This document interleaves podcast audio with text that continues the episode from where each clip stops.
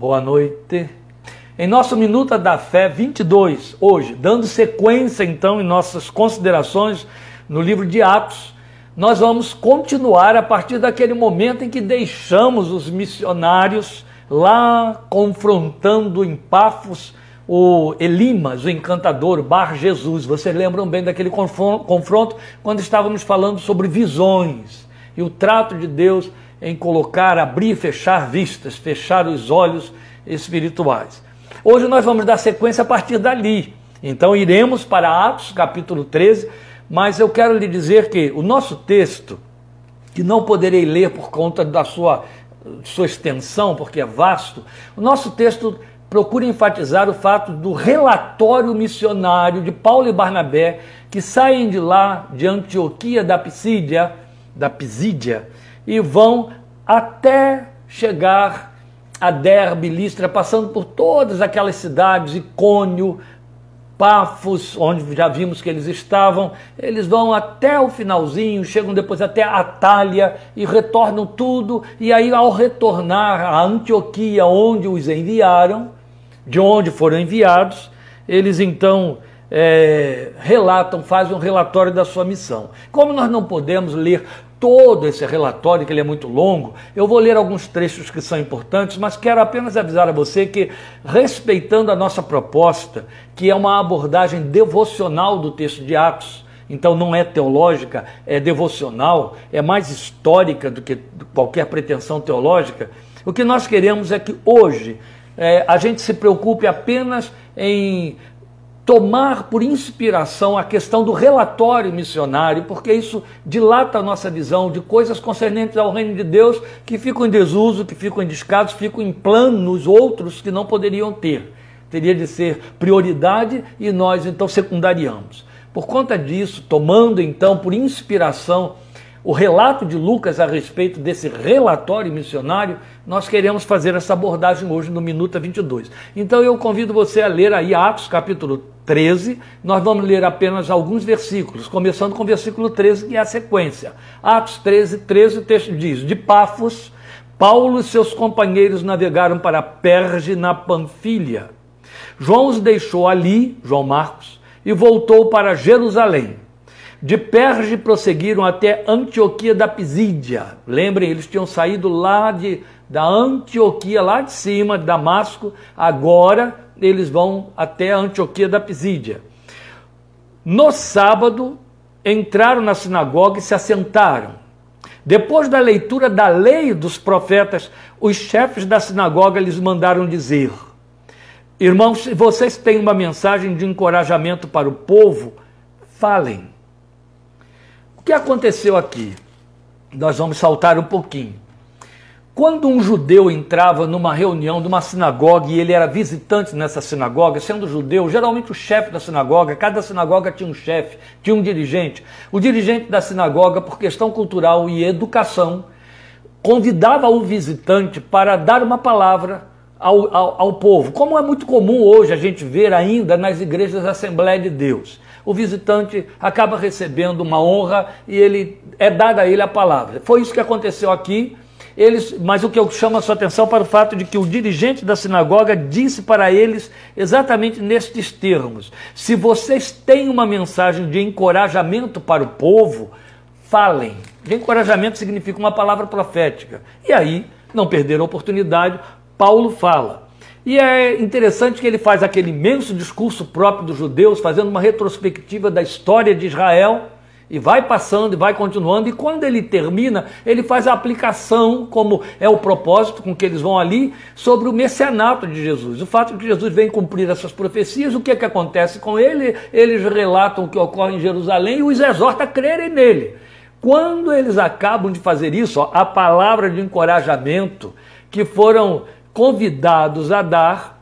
O texto diz para nós, aí eu salto para o versículo 42 do capítulo 13. Quando Paulo e Barnabé estavam saindo da sinagoga, o povo os convidou a falar mais a respeito dessas coisas no sábado seguinte, quer dizer, na outra semana. Despedida a congregação, muitos dos judeus e estrangeiros piedosos convertidos ao judaísmo seguiram Paulo e Barnabé. Estes conversavam com eles, recomendando-lhes que continuassem na graça de Deus. O que, que eu entendo aqui? Que ao longo daquela semana, Paulo e Barnabé ficaram discipulando os que se mostraram interessados. No sábado seguinte, versículo 44, quase toda a cidade se reuniu para ouvir a palavra do Senhor. Quando os judeus viram a multidão, que judeus? Aqueles lá da sinagoga mesmo, que os convidaram a falar, ficaram cheios de inveja e blasfemando, contradiziam o que Paulo estava dizendo. Imagine pregar com alguém se levantando e apontando e criticando e blasfemando no meio da pregação. Deve ter sido terrível. Então Paulo e Barnabé lhes responderam corajosamente: Era necessário anunciar primeiro a vocês a palavra de Deus. Uma vez que a rejeitam e não se julgam dignos da vida eterna, agora nos voltamos para os gentios. Pois assim o Senhor nos ordenou: Eu fiz de você luz para os gentios, para que você leve a salvação até os confins da terra. Ele toma aí por ênfase, por referência, Isaías 49, 6. O que acontece aqui é que exatamente neste momento, neste momento, em Antioquia da Pisídia, o evangelho abre as portas aos gentios. É quando Paulo começa, neste momento, o seu ministério aos gentios de forma mais consistente, mais significativa. Bem, uma vez que eles sofrem, eles começam a ser perseguidos, porque o versículo 50 diz para nós: os judeus incitaram as mulheres religiosas de elevada posição e os principais da cidade, e provocando perseguição contra Paulo e Barnabé, os expulsaram do seu território. Aí eles foram para Icônio, é onde você entra no capítulo 14.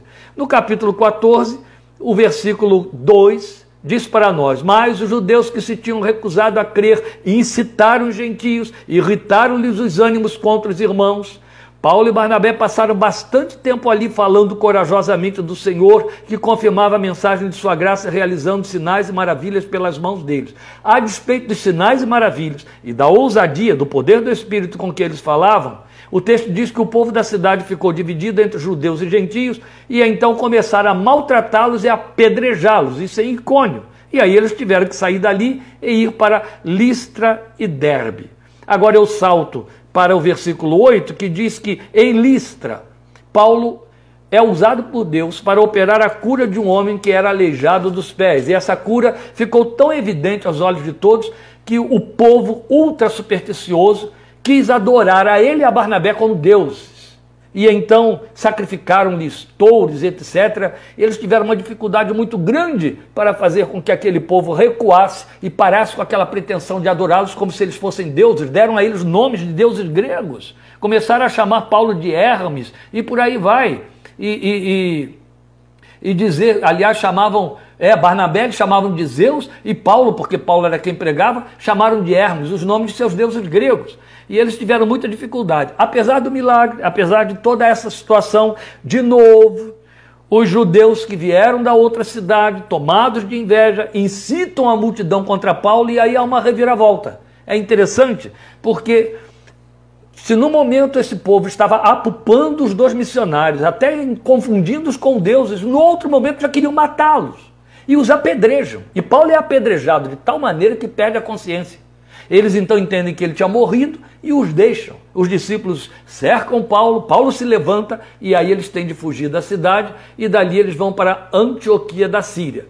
Em Antioquia da Síria, o texto diz para nós no versículo 21 que fizeram muitos discípulos. Dali voltam para Listra, para Icônio, para Antioquia, vão passar por mais duas cidades onde não tinham passado antes, que são as cidades de Perge e Atália e de lá retornam para aquela cidade de Antioquia, a primeira que os enviou para esta obra missionária. Pois bem, por que, que eu fiz essa retrospectiva desse texto que nós não podíamos ler? Por causa do que está escrito no versículo 27 de Atos 14. Me acompanhe aqui, por favor. Chegando ali, ali aonde? Lá, em Antioquia, aquela primeira Antioquia de onde foram enviados. Chegando ali, reuniram a igreja. Quem reuniu? Paulo e Barnabé. Reuniram a igreja e relataram tudo que Deus tinha feito por meio deles e como abrir a porta da fé aos gentios. O texto diz para nós que eles relataram o que Deus fez por meio deles e como Deus abriu a porta da fé aos gentios. É isso que Lucas diz para nós que constava no relato, relatório missionário de Paulo e Barnabé é onde eu quero que você me acompanhe para que a gente cresça entendendo algo aqui muito especial, que tem a ver com a praxis da igreja e que tem que nos levar a questionar nossa própria movimentação, nosso encaixe, o lugar que ocupamos como discípulos do Senhor nesta geração, formando a igreja de Cristo deste tempo. Veja, quando eu leio a longa narrativa que, essa narrativa, que Lucas faz desta longa viagem de Paulo e Barnabé, desde que eles saíram de lá, de Antioquia da Síria, registrando essas regiões diversas, as cidades várias que eles percorreram. Eu citei o nome de algumas. E isso também ao longo de todo esse capítulo 14 aí. Até que eles retornam a Antioquia para junto dessa igreja que os enviou, e de como eles apresentaram o relato naqueles termos do versículo 27 do capítulo 14, tudo quanto Deus tinha feito por meio deles, como abriu a porta da fé aos gentios, eu fico surpreso com a singeleza natural com que Lucas descreve o resumo desse relatório missionário. Neste resumo fica parecendo que a quem não acompanhou os episódios descritos, que aí no caso era a plateia que estava lá ouvindo o relatório, então, aquelas pessoas não acompanharam é, esse, esse, essas, esses episódios descritos com imagens vivas aqui por Lucas, nos capítulos 13 e 14. Mas aquela gente não acompanhou essa descrição. Então, ao longo desses dois extraordinários capítulos, tudo isso foi registrado. Mas o que eles ouviram é que tudo foi muito bem sucedido, e essa gente que ouviu fica com a impressão de que tudo ocorreu sem percalços nem decepções. Eu convido você a depois, detidamente, se ocupar com esses dois capítulos. São dois capítulos curtos, capítulo 13 e capítulo 14. Avalie essa longa viagem missionária e tudo que está descrito ali que nela aconteceu. Porque no relatório parece que ficam de fora a oposição satânica vista na pessoa de Elimas, o encantador, chamado Bar Jesus em Pafos. Parece que fica de fora a rejeição dos judeus de Salamina, que lhes pediram que falassem boas novas, eu acabei de ler isso para vocês. E quando eles o fazem, literalmente são perseguidos pela inveja deles, são expulsos do seu território e sob ação de força militar. Também o relatório parece omitir a perseguição sofrida em Icônio, com o risco de apedrejamento, a punição que os judeus é, é, reservavam a blasfemos. Mesmo aquele milagre ocorrido em Listra, na cura de um aleijado vitalício, que não os poupou de serem apedrejados de fato a ponto de Paulo ter sido dado por morto. Lembrem disso. Mas não obstante tamanha perseguição e sofrimento, toda ela é entremeada de consolo de muitas conversões, eles retornaram e aí é onde eu, eu chamo a sua atenção para esse detalhe do versículo 26, versículo 27, aliás. Retornaram, passando de volta pelas mesmas cidades de onde foram expulsos e onde haviam corrido risco de vida. E o fizeram para fortalecer a fé dos discípulos, daqueles que eles haviam conquistado para o caminho. Isso é extraordinário, porque quando você faz a leitura do relato, você se dá conta de quanto perseguidos foram, quanto injustamente é, condenados e maltratados e postos sob risco de execução, de perda de vida. Não foi coisa simples.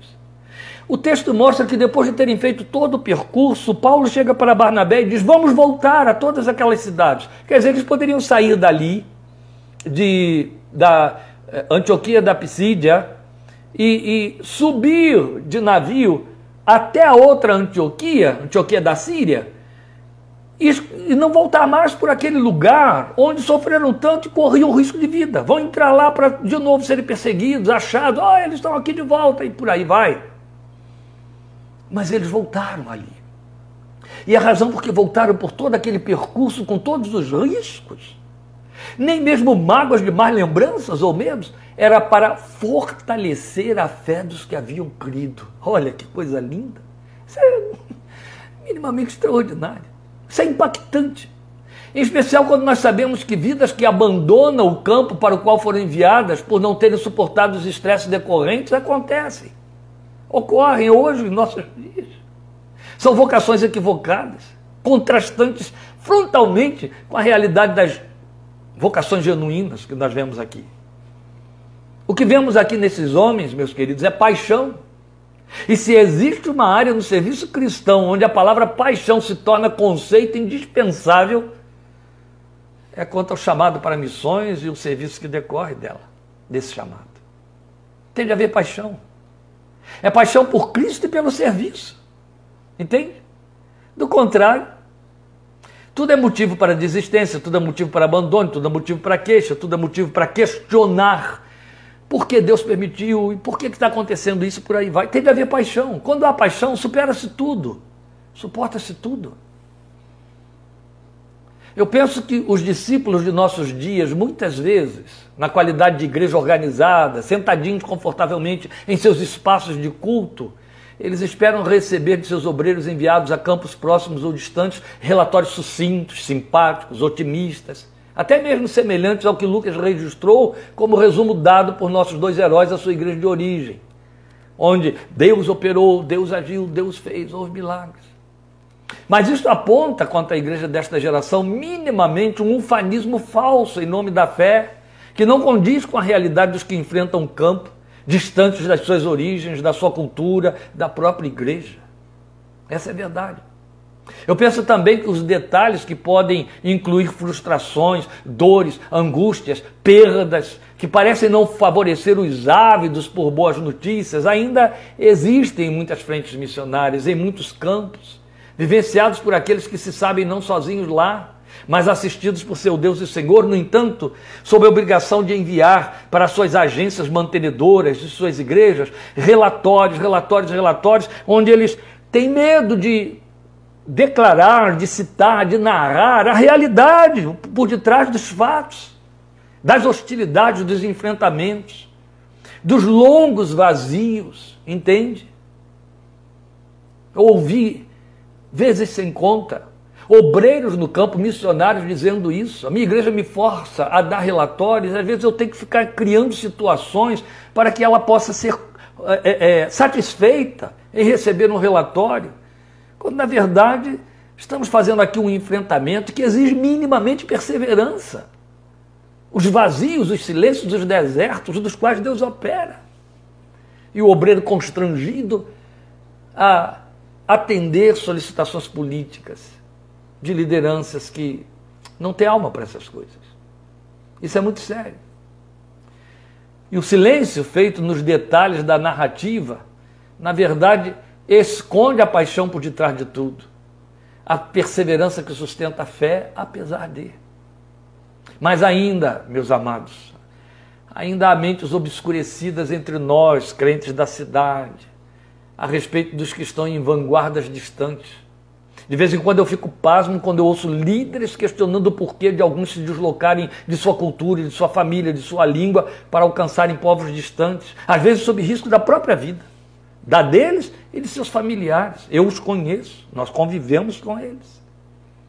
E aí eu penso na extrema pobreza de espírito dessa gente, a quem um relatório missionário não deve informar sobre os meandros do serviço, porque tais informações poderão reforçar na carne deles a razão para questionarem o envio, a ida, o custo de tamanho sacrifício, sabe? Viciados em ufanismos querem boas novas ou pregamos e tantos se converteram, ou pregamos e aconteceu, ou. Vale lembrar que nós jamais estaríamos hoje onde, como estamos, com a liberdade confessional que usufruímos, se num passado recente, menos de 200 anos atrás, alguns não tivessem decidido vir à custa de riscos extremos e de humilhações deprimentes para conviver conosco, nos comunicar sua experiência de reino de Deus, incomparavelmente maior que todas as demais que possamos vivenciar. E ainda esses mesmos pioneiros de nossa confissão sofreram perseguição, está aí na história da igreja, basta você conferir. Sofreram apedrejamento em locais públicos, sofreram linchamentos, sofreram aprisionamento sem causa e perdas e humilhações outras tais que produziram por fim a liberdade que hoje, usufruindo, nos faz pensar que o Evangelho da Graça proclamada foi sem custo. há mesmo aqueles que o tornam barato demais. Isso é muito sério. Eu não cerro fileira com aqueles que ficam por aí dizendo: ou oh, a igreja tem que passar por sofrimento e perseguição para que ela possa ser verdadeira. Eu acho que isso nem verdadeiro é. Mas eu penso que é justamente como adorador e consciente que ela se torna verdadeira em tempos de bonança, quando não há tempestade nem perseguição, até por respeito ao que ela tem, o que recebeu. Vá ler a história da igreja, da formação da igreja cristã no Brasil. Você vai ver que tipo de sofrimento enfrentaram os missionários. Eu convido você a assistir um filme já velho, muito antigo, com Robert De Niro e Ian Nelson e outros. O título é A Missão. É o relato dos missionários jesuítas catequizando os guaranis na região de Misiones, lá na Argentina. É uma história real. Eu assisti esse filme seis vezes. Eu tenho certeza de que se eu assistir pela sétima vez, eu vou reagir da mesma maneira. Não só por conta da interpretação dos seus atores, mas a fidelidade que o, o, os, executores, os executivos, o diretor procurou manter na narrativa da história do padecimento e da paixão daqueles obreiros. Foque a sua atenção, se você assistir a missão, na, no simbolismo por detrás da conversão do personagem representado por Robert De Niro. Assista a missão. Aquilo que aconteceu ali com os jesuítas não foi diferente do que aconteceu com missionários congregacionais há 170 anos atrás, menos do que isso um pouco, nas ruas de Niterói, nas ruas de Petrópolis, no Rio de Janeiro, no centro da cidade do Rio de Janeiro, onde está hoje a Igreja Fluminense. Apedrejamento, prisões sem causa. Qual a causa? Qual a, o motivo da condenação? Estão vendendo Bíblias nas ruas. Isso é muito sério, não é? É muito sério. Eu lembro com pesar ouvir de crentes maduros após uma exposição que eu fiz sobre o alto preço pago pelos pioneiros e pioneiros modernos. Eu citei, por exemplo, Nicolai Mondiviano, um missionário que eu conheci já muito idoso na Romênia, e fiquei impressionado, impactado com o, o, o o testemunho dele como um mártir moderno da fé cristã. E quando eu dei esses relatos, eu fiquei escandalizado mesmo. Quando ouvi essa gente me dizer que eram gratos a Deus por não terem precisado sofrer pelo, pelo Evangelho, porque não foram chamados para isso. Eu não tive outra alternativa senão dizer para essa gente que isso não era motivo de alegria, mas de vergonha. Discurso para ser calado e trancafiado a sete chaves. Onde já se viu um crente se regozijar pelo fato de que, oi, eu não precisei sofrer pelo Evangelho, eu não fui chamado para isso. Triste, não é? Longe de viverem, de conhecerem, de honrarem, de respeitarem, de crerem na realidade do que está pregado e escrito em Filipenses 1:29, exatamente o texto que o Nicolai Mondeviano disse para mim na ocasião quando eu estava conversando com ele lá na Romênia. Então, para entender a razão disso, é bastante você ler Filipenses 1,29, quando Paulo diz: Pois a vocês, falando para os filipenses, os crentes de Filipos, pois a vocês foi dado o privilégio de não apenas crer em Cristo, mas também de sofrer por Ele. Perceba o impacto dessas palavras. A vocês, ele disse para aquela igreja lá, foi dado o privilégio, é a primeira palavra de que ele faz uso: privilégio. Privilégio de quê? De não apenas crer em Cristo, chamou o crer em Cristo de apenas, ele minimizou. A vocês foi dado o privilégio de não apenas crer em Cristo, mas também de sofrer por Ele. Sofrer por Cristo foi privilégio dado àqueles crentes. Não é privilégio, então, não sofrer pelo Evangelho, é vergonha. Porque o fato de sermos hoje beneficiários de uma liberdade confessional que nada nos custa, não nos descompromete com a palavra que exorta conosco quanto a renunciarmos desde o nosso ego e comodidades ao que temos. Isso no que tange a obreiros do campo, inclui o chorar com os que choram. Uma fé que apenas nos acrescenta e não implica em nenhuma renúncia pessoal. Ela está ainda longe de ser um discipulado na altura da dignidade do Filho de Deus, ou que sequer passou de fato pela cruz, sem compromisso com a sua mensagem. O Evangelho todo exorta nessa direção. Nossa liberdade confessional custou primeiramente a vida do Filho de Deus. Mas outro tanto, grande parte de vida na vida de outros filhos que assumiram pagar o alto preço desta verdade. E aí eu quero dizer a você que isso não diz respeito apenas a uma vocação missionária, senão alguém poderia se acomodar, se encostar por detrás disso, ou se esconder dizendo, oh, mas eu não tenho vocação e nem fui chamado para fazer missões.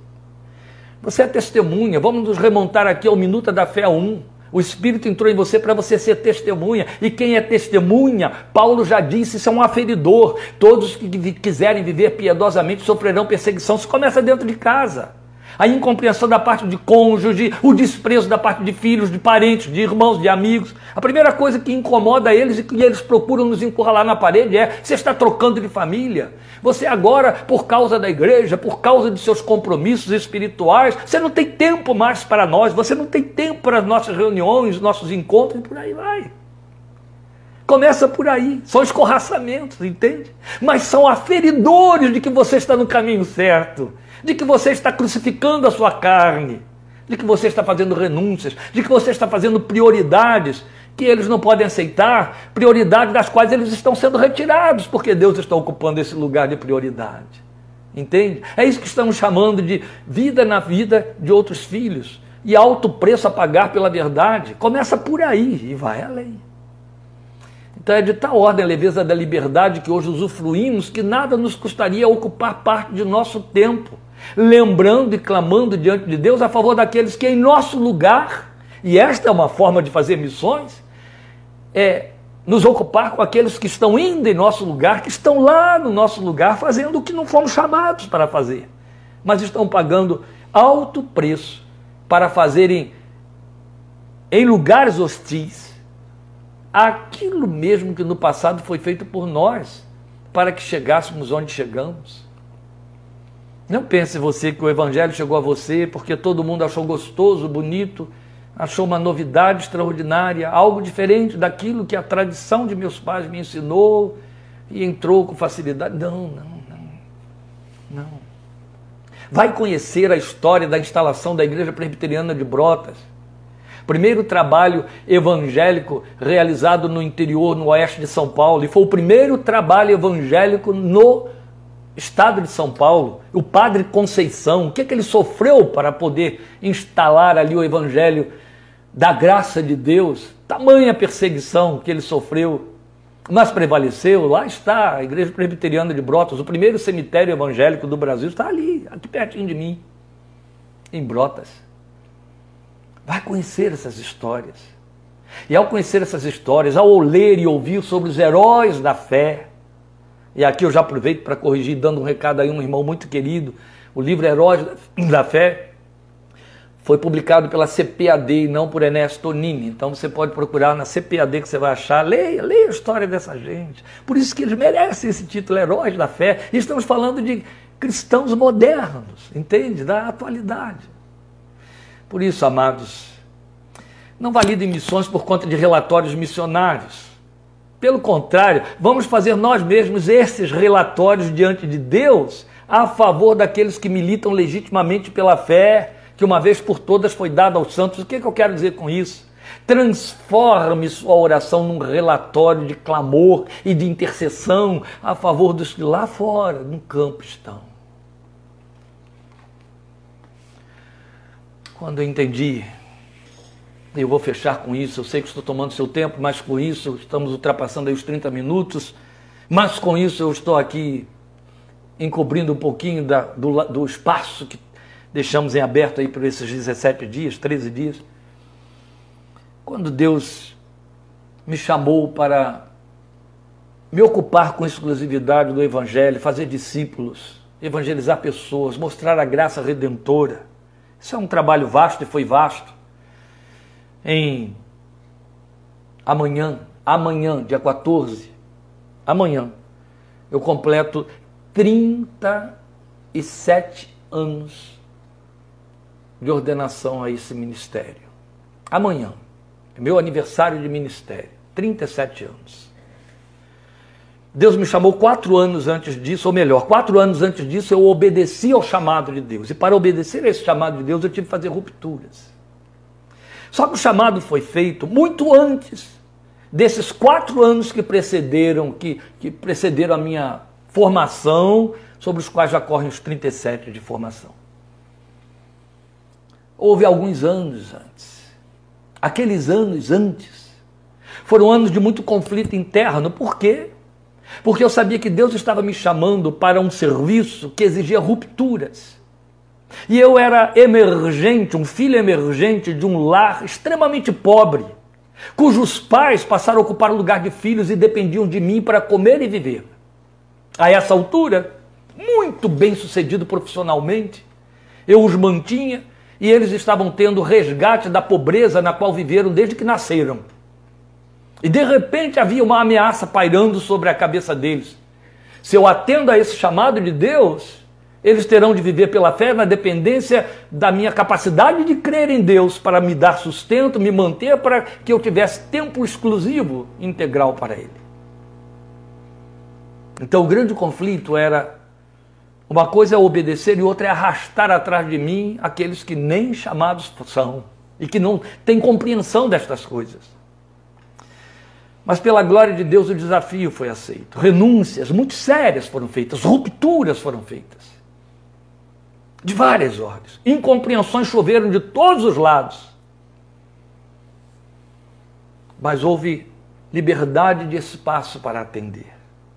E porque houve disponibilidade do tempo, de forma plena e ampla, Deus ousou na sua misericórdia ou me levou a ousar pela misericórdia de Deus, melhor colocando, correr dos sertões deste país, de norte a sul, em lugares escabrosos e hostilidades todas, sem ter que me preocupar com outra coisa a não ser buscar graça e unção para que a palavra dele prevalecesse.